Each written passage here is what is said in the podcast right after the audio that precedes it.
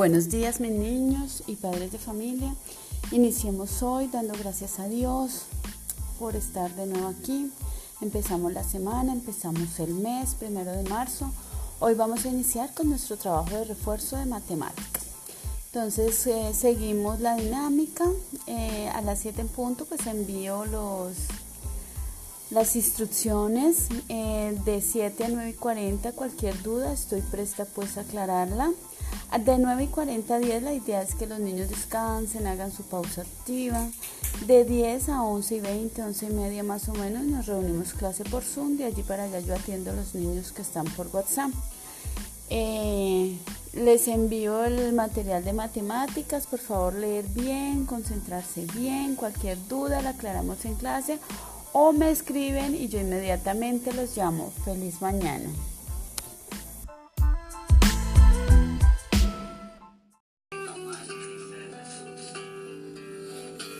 Evangelio según San Juan capítulo 10 versículos 22 al 30. Por aquellos días se celebra en Jerusalén la fiesta de la dedicación del templo. Era invierno. Jesús se paseaba por el templo, bajo el pórtico de Salomón.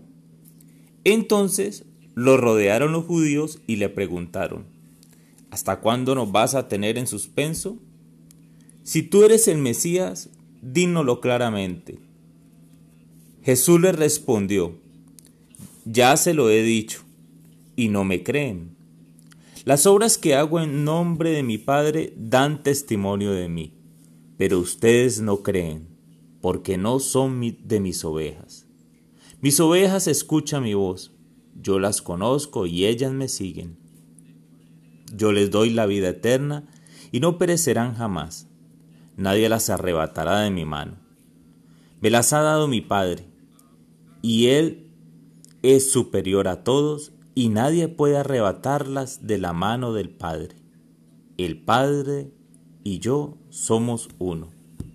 Palabra de Dios. Bien, mis hermanos, el día de hoy, 27 de abril de 2021, una vez más el Evangelio nos cuenta un encuentro entre Jesús y los judíos. Los judíos rodeándole le preguntaron, le preguntaron, quizás se rodea a Jesús para hacer presión. Quizás se le habla en gavilla como si él no supiese defenderse. Y lo cuestionan Dinos tú si eres el Mesías. Cuestionar a Jesús no es el problema. Creo que todos deberíamos de cuestionarlo con más frecuencia de lo que lo hacemos a veces. Cuestionar hace parte de nuestra búsqueda de respuestas. ¿O quién no ha tenido un porqué en el camino? ¿Quién cuando ha estado enfermo, cuando ha tenido una pérdida, no ha cuestionado la existencia de Dios?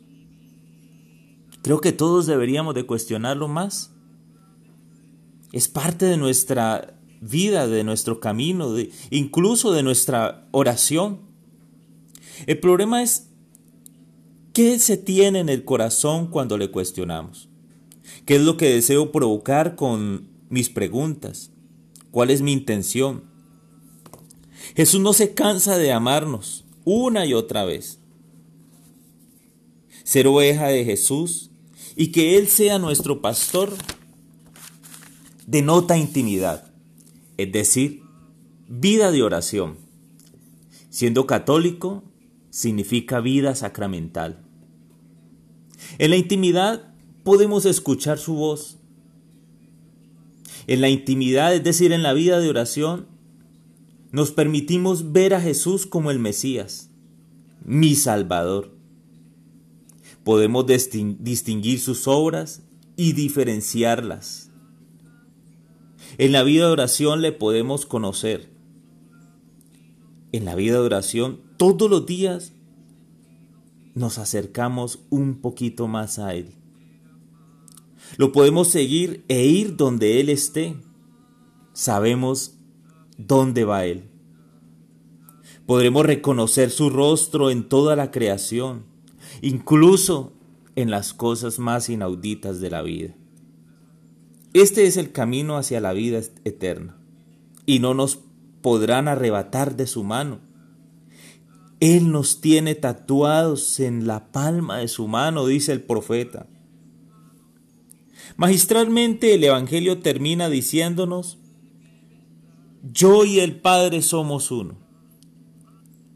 Es decir, Él es Dios. Cree en sus obras y ora. Ora y cree en sus obras.